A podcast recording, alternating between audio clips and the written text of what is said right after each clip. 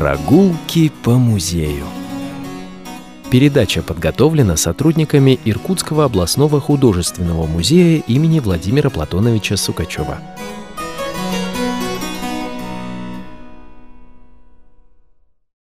Добрый день, уважаемые радиослушатели! Мы продолжаем наши прогулки по музею. У микрофона заместитель директора по науке Иркутского областного художественного музея имени Владимира Платоновича Сукачева Ирина Терновая. Сегодня я пригласила в студию городского радиоканала Елену Станиславовну Зубри. Добрый день, Елена Станиславовна. Добрый день. По-моему, э, нет нужды подробно рассказывать о Елене Станиславовне. Многим иркутянам хорошо знакомо ее имя. И все-таки я позволю прочесть строки из Аркипедии. Елена Станиславовна Зубри родилась в городе Порт-Артур Китайской Народной Республики. Закончила школу номер 9 в Иркутске и поступила в Иркутский государственный университет, который окончила с отличием в 1972 году по специальности «История». С 1972 по 1983 годы работала в Иркутском областном краеведческом музее в качестве экскурсовода, научного сотрудника, заведующего отделом. В 1983 году переведена на должность директора Иркутского областного художественного музея. За период работы Ирины Станиславны Зубри в качестве директора, а это 1983-2015 годы, значительно расширилось культурное пространство музея. Изменилась его структура, были созданы новые подразделения, велась реконструкция и техническая модернизация головного здания музея, а также усадьбы Владимира Платоновича Сукачева и усадьбы Гиндина. Результатом активной позиции в комплектовании фондов, архива и библиотеки музея стало их пополнение тысячами уникальных предметов, изданий и документов. Только художественных произведений в собрании музея увеличилось с 13 тысяч до 24 тысяч предметов. Елена Станиславовна является заслуженным работником культуры Российской Федерации. Сегодня она продолжает работу в музее в должности заместителя директора по научно-методической работе, оказывает помощь молодым сотрудникам, занимается научными исследованиями.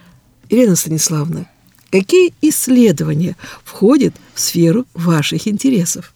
Но много лет я уже занимаюсь историей Иркутского областного художественного музея, который носит имя Владимира Платоновича Сукачева, нашего основателя, чья картинная галерея, собственно, и была положена в основу художественного музея. Сейчас это жемчужина нашего собрания. История музея, история художественной жизни нашего региона, биографии отдельных музееведов, искусствоведов, художников – и я хочу сказать, что это такой интересный культурный пласт в развитии нашей области, который, собственно, соткан из исторических событий нашего Отечества, нашей страны, нашего региона. Ну вот э, в солидных научных изданиях были публикованы ваши статьи о Владимире Платоновиче Сукачеве, Алексее Дементьевиче Фатьянове. А вот в этом году вы только что закончили работу над статьей, посвященной первому директору Иркутского художественного музея Григорию Ивановичу Дудину – вот чем вызван ваш интерес к этому человеку? Интерес к нему э, возник внезапно когда поднимаешь э, материалы 30-х э, годов, когда он приходит в музей, развитие музея 30-х годов, в то Григорий Иванович приходит в 33-м году, 10 декабря он начинает работать в нашем музее по приему его коллекции. И когда поднимаешь материалы 30-х, 40-х годов, особенно военного периода и работы музея в этот период войны, тяжелое очень время, то постоянно удивляешься огромному творческому потенциалу этого человека. И поэтому, несомненно, я начала работать с материалами, с его архивом, с архивом истории по музею, который хранится в стенах музея, с документами тех лет, то прорисовалась очень интересная личность. Личность как художника, личность как музееведа, как великолепного собирателя, поисковика художественных ценностей, как человека, который был неравнодушен к спасению историко-культурного наследия за пределами нашего музея, за его стенами, как памятников Илимска, старинного Илимска, его архитектурных сооружений и э, коллекции икон, вообще предметов сакрального искусства, разрушенных э, церквей и тех, что сохранились у жителей этого региона. Э, большой интерес представляет его деятельность в целом в художественной жизни региона, начиная с момента образования Иркутского союза художников, это был 1932 год, и вот самое активное участие в организации Восточно-Сибирского краевого союза советских художников, а это уже был 1933 год, работа э, в составе этого союза. Личность прорисовалась э, значительная. Ну, всегда трудно быть первым, первым директором, но ведь картинная галерея существовала еще и до этого, а, но тогда должности людей, которые руководили а, вот этой галереей, называлась не директор, а называлась хранитель. Хранитель. А вот несколько слов все-таки о предшественниках Дудина. У художественного Иркутского музея очень интересная история и, надо сказать, счастливая судьба. Почему? Потому что всегда в нем работали, содействовали его развитию люди и по призванию, и по должности, но именно по своему душевному состоянию, духовной потребности в развитии э, искусства изобразительного, в развитии музейного дела, которое вмещает в себя такой феномен, как музей, и э, в истории самого музея, который был тем хранителем культурного наследия Отечества, которое, в общем-то, представляет собой сейчас один из лучших музеев России. А что касается Григория Ивановича Дудина, я начала говорить, что у него была очень интересная судьба, то судьба Дудина тоже как бы соткана из тех событий, которые происходили, начиная с рубежа 20-х годов в нашем Отечестве. Почему? Потому что э, сам Григорий Иванович, он, конечно, он не иркутянин. Он родился в Западной Сибири, в селе Шуш, это Красноярский край сейчас. И, в общем, он родился в семье Батра батрака Георгия Дудина. И с ранних лет с отцом э, был рудокопом на саралинских э, золотых приисках этого края. А затем в 19 году, когда началась революция, потом в 19 году началась мобилизация э, людей Красноярского края, войска Колчака, то он был мобилизован. И вот этот крестьянин, э, полуобразованный еще э, молодой человек, он был демобилизован и, в общем, и прослужил в войсках э, Колчака всего три месяца. Он переходит вместе с 33-м полком, в котором он служил, переходит на сторону Красной Армии. И в рядах Красной Армии он прослужил э, до 29 года, кадровый командир Красной Армии, он уходит в запас. Я вам хочу сказать, что части, в которых он служил, они брошены и на подавление бандитизма в Тамбовщине, это банды атамана Антонова, и боролся, сражался против войск Деникина, а затем в составе Трудового фронта э, участвовали в э, мероприятиях, в процессе э, ликвидации и неграмотности, и ликвидации голода, разрухи в стране, на лесозаготовках для того, чтобы спасти холодную зимнюю Москву от беды. То есть постоянно он был в деле. То есть те события, которые происходили в стране, он, в общем-то, человек очень энергичный, он принимал участие. А как он в Иркутске оказался? А после демобилизации в 28 году он был демобилизован и приезжает сюда, в Иркутск, и сразу начинает участвовать в строительстве радиостанции Восточно-Сибирского округа связи. Той радиостанции, которая сыграла огромную роль для нашего э, региона. Почему? Потому что, во-первых, она формировала мировоззрение людей. Во-вторых, она была той единственной информационной точкой, тем источником информационным, которые привыкли, с которым жили, привыкли, формировались э, целое поколение. После строительства радиостанции внезапно происходят перемены в его жизни. Дело все в том, что с детства он интересовался рисованием, не продолжал рисовать и писать картины, когда он, э, в общем, служил еще в армии, ну, картины на тех материалах, которые в то время были. И в 1931 году, когда он находился в Иркутске, практически после строительства радиоузла он поступает в визопедтехникум. Он тогда назывался это техникум Восточно-Сибирский, Краевой, Педагогический, техникум изобразительных искусств. Говорят, что учителями Дудина были замечательные живописцы и педагоги Алексей Петрович Жибинов, Николай Васильевич Шабалин. Читая вашу статью, я э, вот увидела э, ваше высказывание о том, что он с особым вниманием, какой-то вот теплотой и какой-то даже болезненностью относился к Алексею Жибинову, к факту его вот трагической э, гибели в 1955 году. Вот я нашла э, выдержку из летописи города Иркутска, составленную Юрием Петровичем Колмаковым, э, где говорится следующее. В ночь на 26 февраля в Кайской роще повесился на сосне талантливый художник Алексей Петрович Жибинов, затравленный партийными и советскими органами власти. Дома оставил записку «Без работы я жить не могу, а работать мне мне не дают. Вот в своей статье вы пишете, в духе сложных и порой трагических событий первых десятилетий становления советской власти Дудину пришлось пережить так называемые чистки партридов.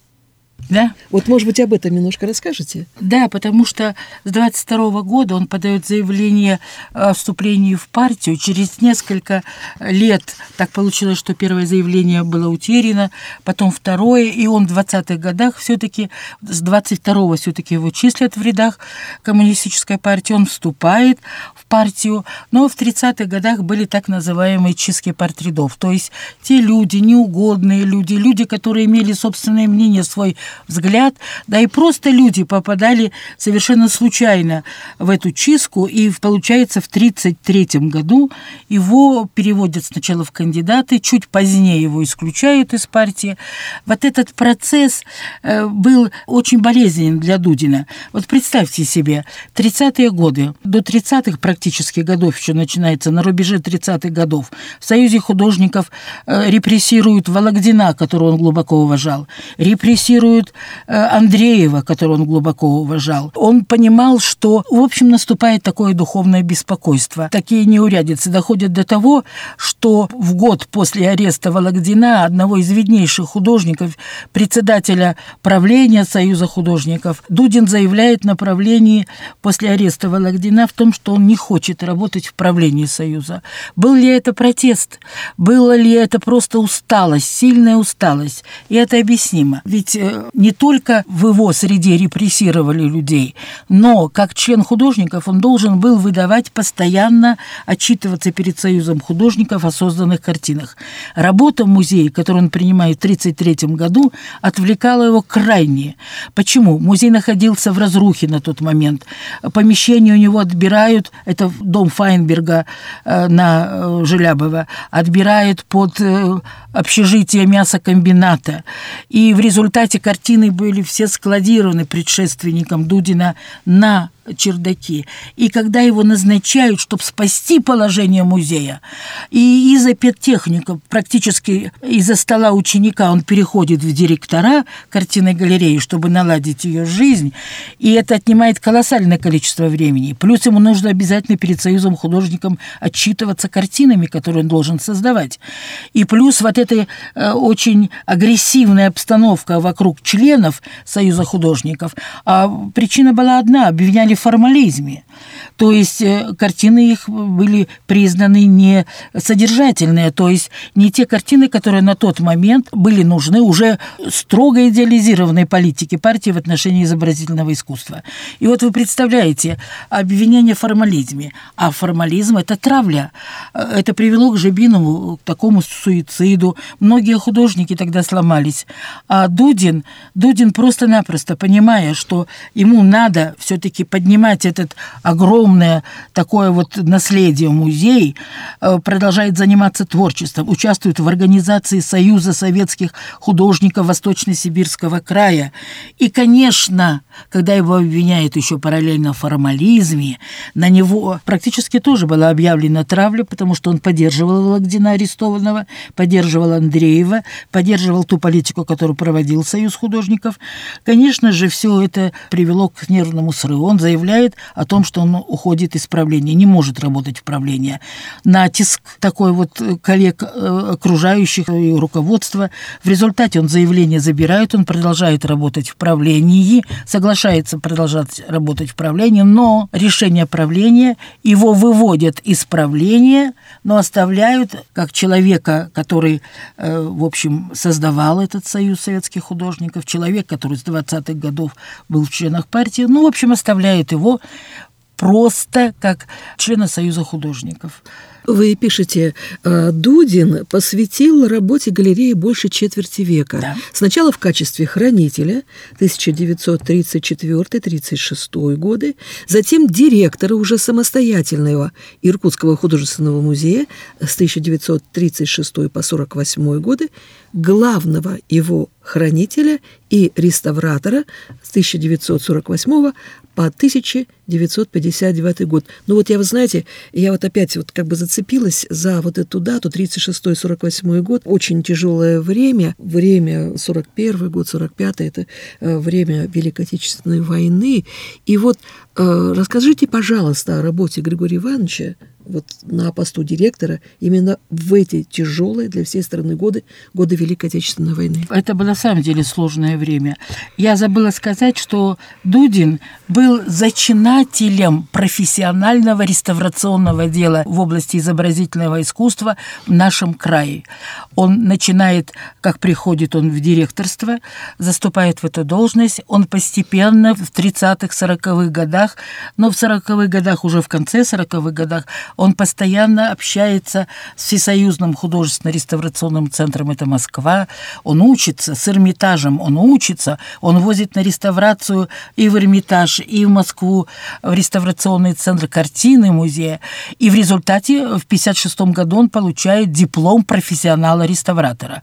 Это было впервые в нашем регионе.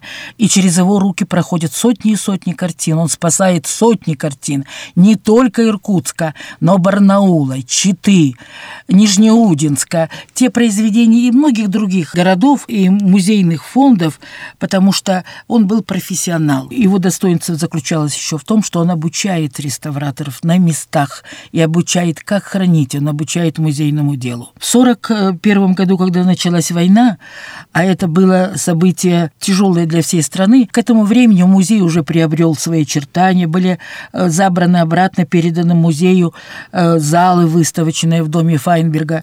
И я вам хочу сказать, Дудин выступал автором ряда каталогов по коллекции музея экспозиций. В 1935 году он приглашает на работу в музей талантливого в будущем великого собирателя художественных ценностей Алексея Деминча Фатьянова. И вот в 1941 году его призывают на командирские сборы. Война застала его на командирских сборах, а их только двое человек в музее. Ну, конечно, был сторож, дворник, уборщик, уборщица. Но как научные сотрудники, люди, специалисты в области изобразительного искусства, был только Дудин э, Григорий Иванович и Алексей Демьянович Фатьянов. Командирские сборы. Он на командирских сборах и э, через несколько месяцев он заболел. Он сильно болеет. Это был не просто нервный срыв, он страдал всю жизнь вот этим неврозом который обострялся и, в общем-то, выводил его из э, деятельного участия.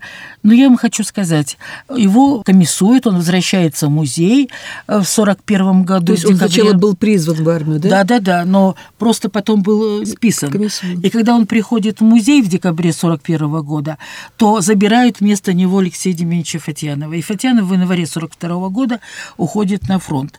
На плечи Дудина легло все – сохранение коллекции. Мало того, что музей практически не финансировался. Э, в доме Файнберга было печное отопление. Топить печи – это нужно заниматься лесозаготовками. Топить печи приходилось тоже самому. И сторожу, и ему приходилось топить печи. Топила печи и жена Дудина приходила, чтобы люди не замерзли, а так как муж задерживался долгие-долгими вечерами на реставрации произведений искусства в музее, она приходила кормила его, топила. Это был удивительный союз этих двух людей, которые понимали друг друга. И в результате Дудин понимает, понимает, что все равно музей должен работать, не только экспозиции и ждать, когда придут на экспозицию люди. Он организует мобильные формы работы. Собственно, мобильные формы работы тогда переходят многие учреждения культуры, я имею в виду сейчас музеи и театры. Так вот, э, музей организует выставки, выставки патриотического характера. Работали э, с этими выставками, они объездили, сплавлялись по Ангаре, Лене. Они высаживались в момент посевной, в моменты там, где можно было как бы собрать людей и показать выставку, рассказать о том, что делается в тылу и на фронте. Они работали в госпиталях, в военном гарнизоне Иркутска. Они работали публично на улицах города, развешивая агитокна ТАСС, которые создавали художники. Кстати, в тот момент в музее работала очень известный скульптор Манджелис, очень известный, э, работала в качестве, вместо Фатьянова, в качестве сотрудника музея.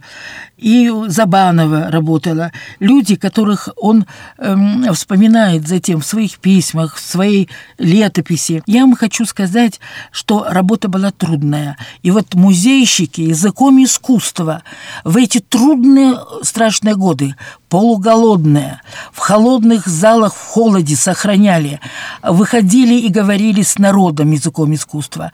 Это были трудные годы, о которых Дудин э, в своих воспоминаниях оставляет интереснейшие факты.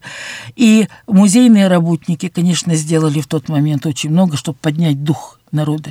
Совсем недавно с гостями нашего музея побывала в архитектурно-этнографическом э, музее Тальцы и еще раз порадовалась прозорливости ученых, по существу спасших уникальные памятники истории архитектуры 17-19 э, веков, но которые, по сути, должны были уйти на дно водохранилищ после строительства Братской и Устилимской ГЭС. И вот, э, к своему удивлению, из вашей статьи я узнала и о роли Дудина в спасении этих объектов. Расскажите, пожалуйста, об этом. Я вам хочу сказать вот что перед этим. Вы понимаете, Дудин был хранителем. С 1936 года, а в этом он сыграл огромную роль, в выделении картины галереи из состава Краеведческого музея она становится самостоятельным художественным музеем. И, собственно, войну-то встретила она как самостоятельный художественный музей. Почему такая огромная ответственность была у Дудина? Так вот, хранитель, а тогда до 1936 года был хранитель галереи, после 1936 года он стал называться директором э, музея уже самостоятельного. Хранитель играл огромную роль в судьбе любого музея э, на протяжении многих э, исторических десятилетий. Почему? Потому что хранитель заменял всех. Он собирал коллекции, он изучал коллекции, которые в результате научных исследований привозились в музей учеными. Он репрезентовал их, то есть он представлял для публики, он читал же лекции, объяснял, рассказывал, растолковывал ценность уникальных коллекций, то есть он создавал музей. И Дудин к этой форме работы был приучен. Хранитель всегда имел, когда говорилось о культуре, большой вес э, в русском обществе, не только в Иркутске, и влиял на общественное мнение.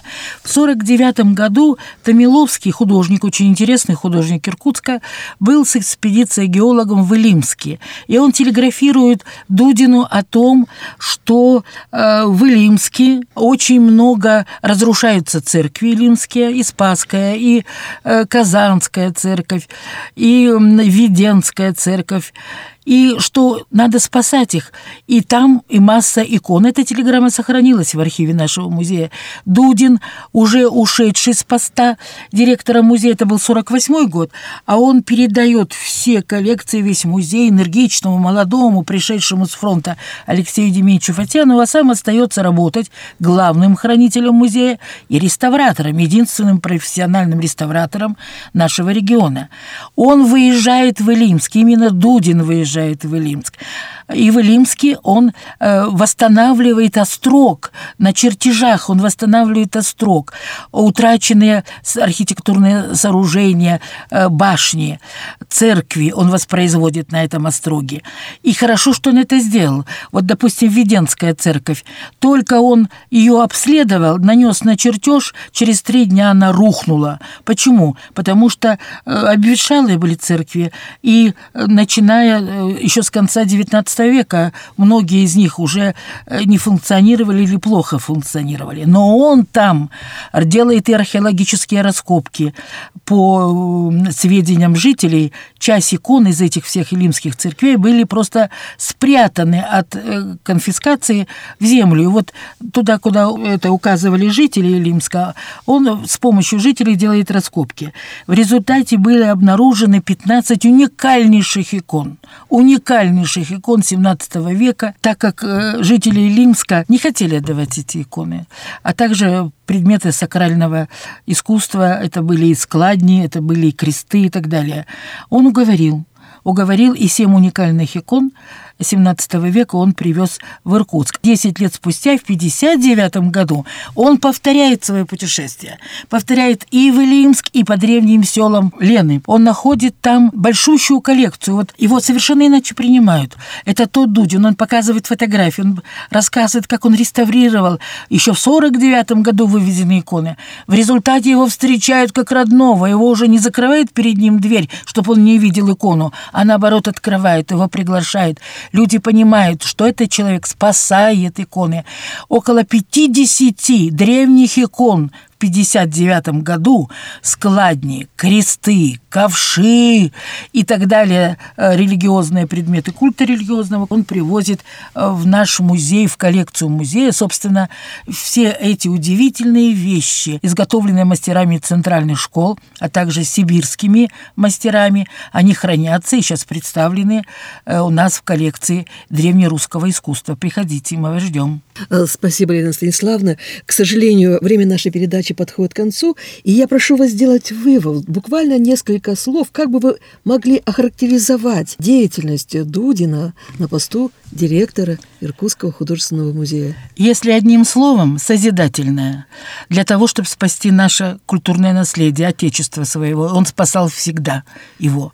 И в годы войны, и в годы мирного времени. Но я вам только одну вещь скажу. Та летопись, которую он составил об истории города и о формировании коллекции, является сейчас драгоценной частью нашего архива музея. Спасибо, Лена Станиславовна.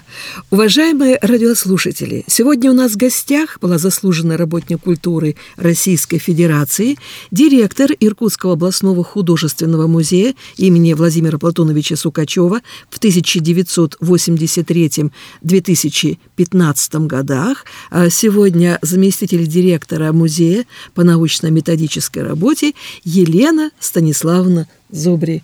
Спасибо и удачи в новых поисках. До свидания. Уважаемые радиослушатели, наша передача подошла к концу. Мы ждем ваших откликов и пожеланий. Я прошу вас, позвоните в городской радиоканал, поддержите сотрудников этого замечательного радиоканала, которым сейчас очень непросто, от нас с вами, от наших желаний, от нашей воли, от нашей настойчивости зависит быть городскому радиоканалу или нет. Спасибо. А пока до свидания. Берегите себя и своих близких.